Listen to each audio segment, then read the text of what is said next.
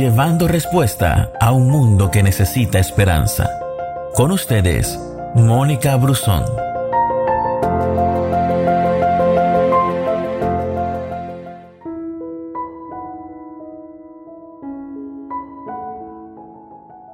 Una de las partes más difíciles de la vida cristiana es el hecho de que ser un discípulo de Jesús no nos hace inmune a las pruebas y a las tribulaciones de la vida.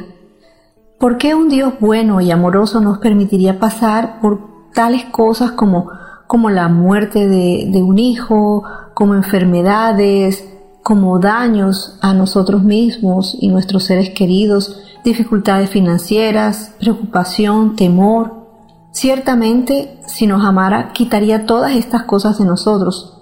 Después de todo, no significa el amarnos que Dios quiere que nuestras vidas sean fáciles y cómodas. No, no es así. La Biblia enseña claramente que Dios ama a aquellos que son sus hijos y todas las cosas les ayudan a bien. El libro de Romanos, en el capítulo 8 y sus versículos 28 y 29 dice que sabemos que Dios dispone todas las cosas para el bien de quienes lo aman, a los cuales Él ha llamado de acuerdo con su propósito, y a los que de antemano Dios había conocido, los destinó desde un principio a ser como su Hijo, para que su Hijo fuera el primero entre muchos hermanos. Eso debería significar entonces que las pruebas y tribulaciones que Él permite en nuestras vidas son parte de todas las cosas que nos ayudan a bien. Por lo tanto, para el creyente, todas las pruebas y tribulaciones deben tener un propósito divino. Como en todas las cosas, el propósito final de Dios es que seamos transformados más y más a la imagen de Jesús. Esta es la meta de nosotros y todo en la vida, incluyendo las pruebas y tribulaciones está diseñado para permitirnos alcanzar esa meta.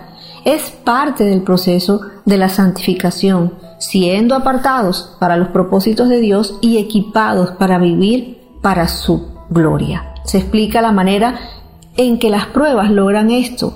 En primera de Pedro 1, 6, 7 dice, en lo cual vosotros os alegráis, aunque ahora, por un poco de tiempo, si es necesario, tengáis que ser afligidos en diversas pruebas, para que sometida a prueba vuestra fe, mucho más preciosa que el oro, el cual, aunque perecedero se prueba con fuego, sea hallada en alabanza, gloria y honra cuando sea manifestado Jesucristo.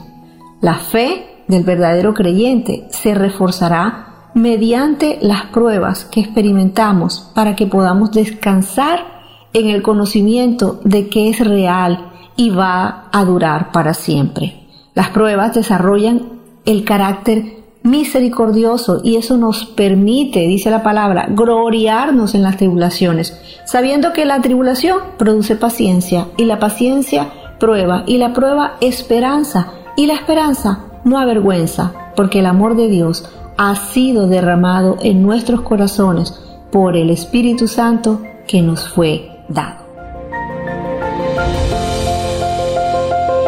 Gracias por escucharnos. No te pierdas ninguna de nuestras publicaciones. No olvides compartir este audio con todos tus amigos.